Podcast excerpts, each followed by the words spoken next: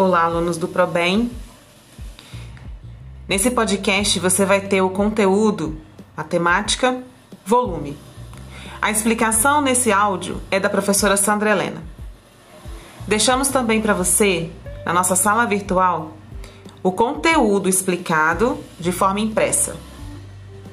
Temos também atividade para que você possa testar o seu conhecimento e ver se você realmente compreendeu.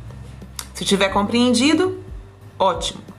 Caso ainda tenha alguma dúvida, deixa sua mensagem lá na sala virtual ou pelo canal de WhatsApp que a gente se conversa. Um abraço, bom estudo a todos.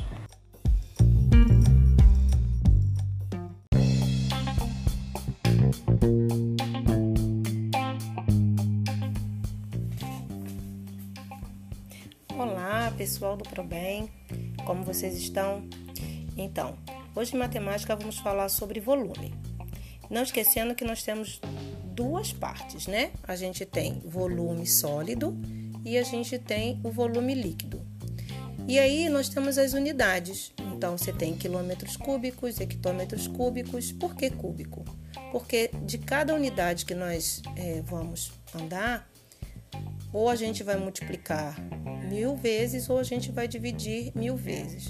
Então, debaixo de cada unidade, nós temos que ter três números, três casas. E nós temos o volume líquido, que é a capacidade a gente vai dar em litros. Aí vai ser quilolitro, hectolitro, decalitro, litro, decilitro, centilitro, mililitro. Aí cada unidade inferior ou superior, como é que a gente vai fazer? Aí é só multiplicar por 10 ou dividir por 10. Tá, e como que nós fazemos a conversão, né? Mudar de unidade de volume sólido para o volume líquido. Então temos que entender que um metro cúbico equivale a mil litros. Um decímetro cúbico equivale a um litro.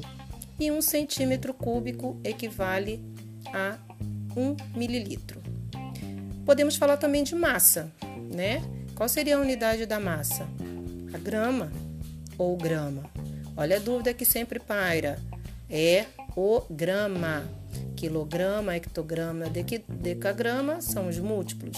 Decigrama, centigrama, miligrama são os submúltiplos. E também podemos fazer a conversão. Um litro vai equivaler a um quilo. Um decímetro cúbico vai equivaler a um quilo. Quando você tem, pode ter uh, um quilo equivale a um deci, decímetro cúbico. Isso é tão importante, gente, porque na hora de fazer as conversões, se vocês não souberem direitinho, é, vocês podem vir a errar. E vocês podem observar que nos exercícios que estão aí, uh, vocês têm que fazer as conversões, senão vocês não vão conseguir.